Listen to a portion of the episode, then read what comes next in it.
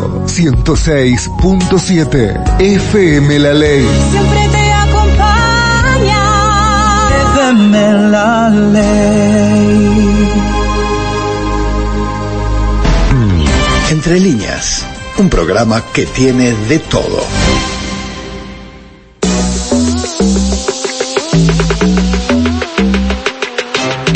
Contacto con lo que está pasando. La noticia entre líneas telefónicas.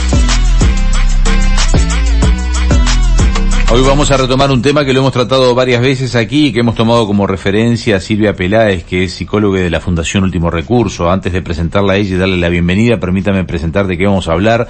No tiene que ver ella quizás directamente, aunque ha sido una referente también y ha apoyado mucho, pero mañana hay una actividad que tiene que ver en- con el lanzamiento de una campaña intersectorial que la titularon Hagamos de la salud mental una prioridad. Digo, esta campaña se maneja como las campañas a través de lo que son los ministerios. Por ejemplo, en este caso está el Ministerio de Salud Pública, el Ministerio de Desarrollo Social, está la Institución Nacional de Derechos Humanos, porque el objetivo es difundir, generar conciencia para tratar de generar un cambio de paradigma o un modelo de atención, porque ¿qué nos está pasando en Uruguay?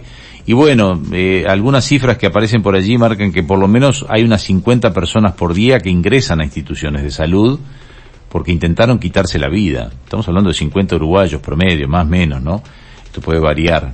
Y que en los primeros seis meses del 2022 ya se, se tienen contabilizados unos 365 suicidios. Lo que hace que uno, en perspectiva, diga, esto, este año no va a bajar de los 700, es una cifra que ronda los 700, 700 y pico de suicidios por año en nuestro país. Quien trabaja mucho en este tema, y ahora sí le damos la bienvenida, y desde distintos ámbitos, es Silvia Peláez. Eh, ¿Cómo te va Silvia? Bienvenida a Entre Líneas.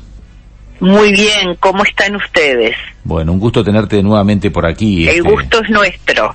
Eh, tú trabajas eh, en muchos lados y obviamente eh, te llamábamos porque queríamos hablar un poco de esto de hagamos de la salud mental una prioridad, algo que ustedes vienen haciendo hace mucho tiempo, pero que, que a veces cuesta que, que institucionalmente se logre. Bueno, se va a hacer un lanzamiento mañana a las 18 y 30 en el Salón de los Pasos Perdidos. ¿Qué, qué opinás de lo que nos está pasando los uruguayos? ¿En qué, ¿En qué deberíamos trabajar en esto de cambio de paradigma y demás? Mira, eh, el tema es que darle a la salud mental el mismo lugar que tiene la salud física y entender que a veces síntomas eh, físicos en realidad obedecen a causas mentales como que o emocionales que podamos tener el concepto de unidad y entender que mm, eh, digamos no es eh, un pecado ir al psicólogo o ir al psiquiatra. No es algo que nos eh, disminuya como seres humanos, como es como está un poco en el prejuicio de la sociedad todavía, sino que habla bien de la persona que tiene un malestar o una dificultad y es capaz de enfrentar y resolverlo. Es más, el que va por sus propios medios a, a esos dos especialistas está mostrando un grado de salud mental importante. Claro. Y bueno, creo que es- de eso se trata, ¿no?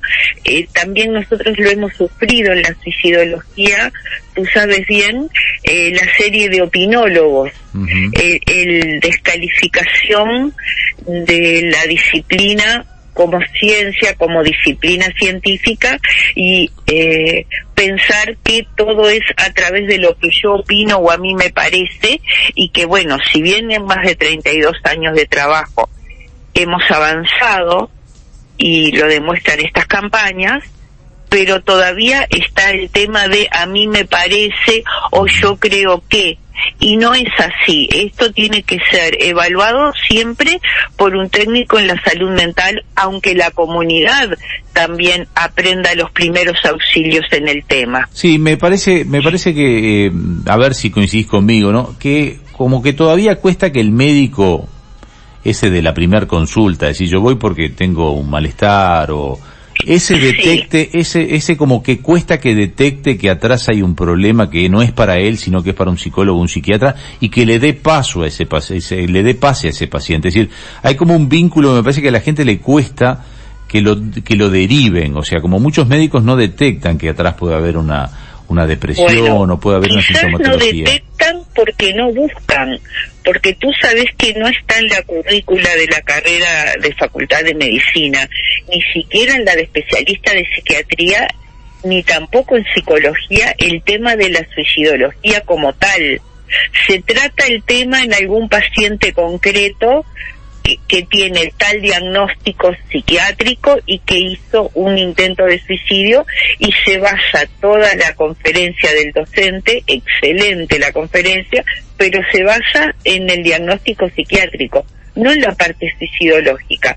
Entonces, si todavía a mí me gustaría eh, si están escuchando los estudiantes en este momento, universitarios, que están haciendo muchas reivindicaciones, me gustaría poder eh, contactarme con ellos y saber si han puesto ent- dentro de las reivindicaciones que se trate el, este tema en la currícula Claro. como ya lo hemos pedido a través eh, de algún parlamentario que se ha este, propuesto para hacerlo. Entonces, si el profesional de la salud no lo tiene ni en la currícula, cuesta y lo va aprendiendo a los golpes eh, o con algún curso aparte, pero que fue llevado ahí obligatoriamente, como que ahí está lo que tú muy bien traes. Yo te traje al lado de la comunidad que no va, pero el médico general, el médico de cabecera, es el que debe hacer las preguntas que corresponden. El antiguo médico de cabecera que se ha ido perdiendo y que unificaba todo y que lo que le preguntaba es cómo le va, cómo está, y de antes o, de, o entre medio de la consulta con el dolor en el pecho o la migraña, saber cómo está esa persona y de ahí se puede derivar a saber si cómo está el ánimo, sin descartar que a lo mejor quizás también tenga algo orgánico.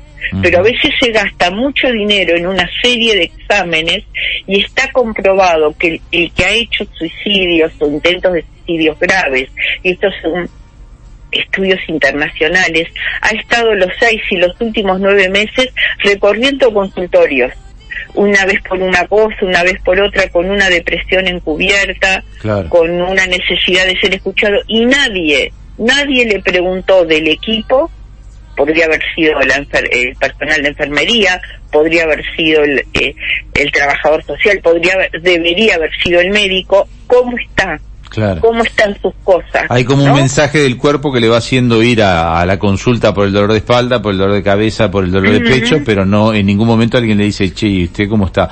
Ahora, y, y en una campaña, por ejemplo, más allá del médico, ¿qué tanto puede, si ya veo que no lo detecta el médico o no lo pregunta el médico, digamos, el ciudadano común, el, el- el familiar, el cercano? Porque fíjate que si en promedio unas 50 personas ingresan a instituciones de salud por intento de suicidio, estamos hablando de una cifra muy superior a la de Mm. los suicidios, ¿no? Obviamente. Pero, pero estamos hablando de 50 situaciones que no detectamos por día, porque llegaron al intento, por lo menos, del suicidio. ¿Qué, qué posibilidades tiene el entorno cercano, el amigo, el compañero de trabajo de detectar esto?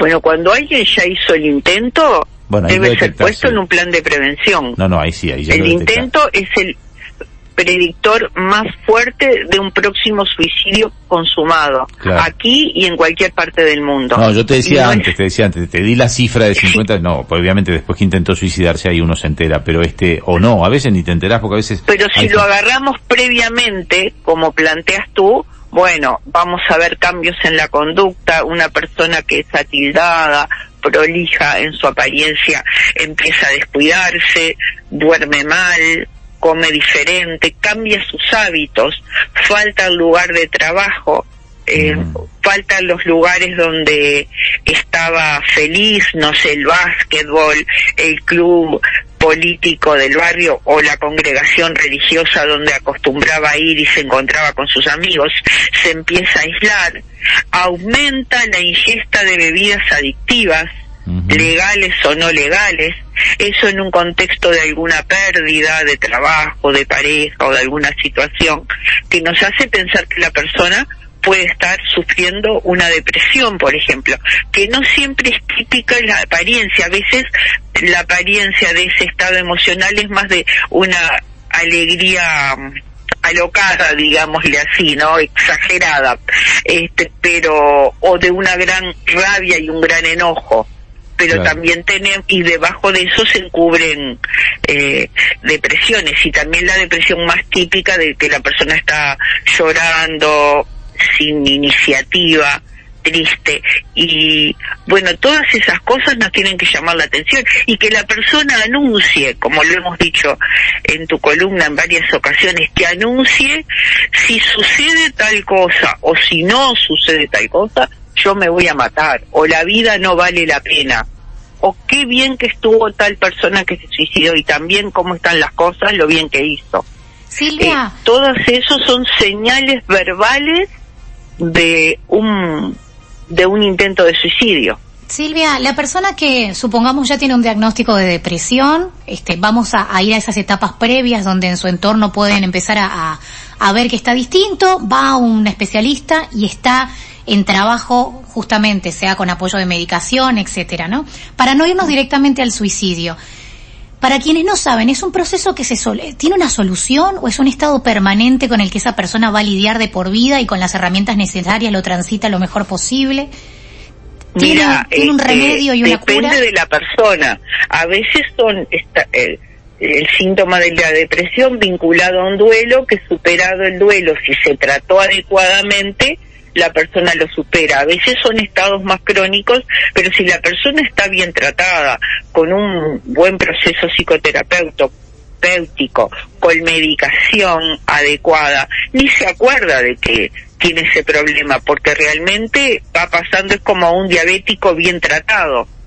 Se olvida de que tiene una diabetes. ¿Va a estar medicado como el diabético permanentemente o en algún momento se... En algunos casos sí, en algunos casos sí, no en todos, pero no es ninguna, te digo, no da ninguna problemática, porque además la, in- la industria farmacológica ha avanzado mucho y cada vez los medicamentos tienen menos efectos colaterales. Y además hay que, bueno, poner en la balanza, ¿no? Si es pasarse tirado en una cama sin Claro. ganas de vivir o tener una vida productiva y feliz Sí, sí, no se eh, aunque tenga que tomar un medicamento, es como el hipertenso, que toma un medicamento de mañana y después ni se acuerda que lo toma y se evita accidentes va- vasculares y otro tipo de complicaciones. ¿Qué, ¿Qué pasa con el entorno? ¿Cómo podemos contribuir si en nuestro grupo familiar, pareja o, o afines hay alguien con depresión que esté también en tratamiento, que esté llevando... ¿Cómo contribuimos? ¿En qué ayudamos? Bueno, hay que contribuir apoyando a la persona, pero apoyando a los profesionales que lo tratan.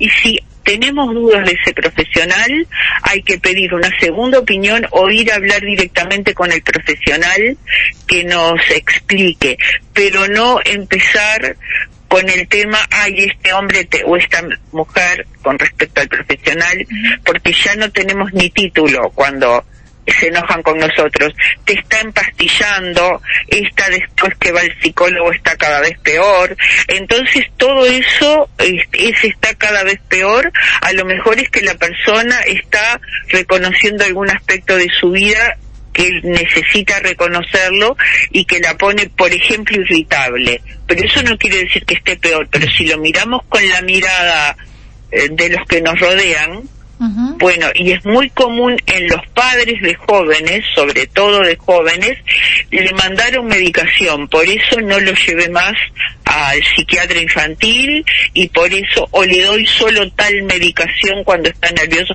pero la otra, la que tiene que tomar todos los días, no se la doy sin consultar. Claro. O sea que que sean responsables de que si un médico manda un antibiótico por una infección o un cirujano dice esto es apendicitis, hay que operar ya, no se atreverían a interponerse. Bueno, acá eh, tampoco que se interpongan. Sí. También Silvia Eh, hay... Lo que no quiere decir que no pidan ayuda, que no se informen y que pidan una segunda opinión, porque todos podemos equivocarnos o siempre hay especialistas mejores No, para cada claro. paciente, pero no a la ligera. Sí, sí. Silvia, hay un problema por allí latente que es el consumo de sustancias, ¿no? Este, marihuana, cocaína, Tremendo. alcohol. Eso es algo Este, terrible. He visto gente que, que, que está en tratamiento y que sigue consumiendo drogas y que, digo, es imposible así, este, o, o incluso gente que consume droga- drogas y va rumbo a la depresión. Ahí también hay una, hay como una, una, una negación de que las drogas hacen mal, digo, yo, Yo no entiendo por qué, digo, aclaremos una, nuevamente esto, ¿qué, ¿qué efecto causan las drogas legales o no legales sobre estos efectos de, de gente que, que termina con depresiones, con intentos de quitarse la vida?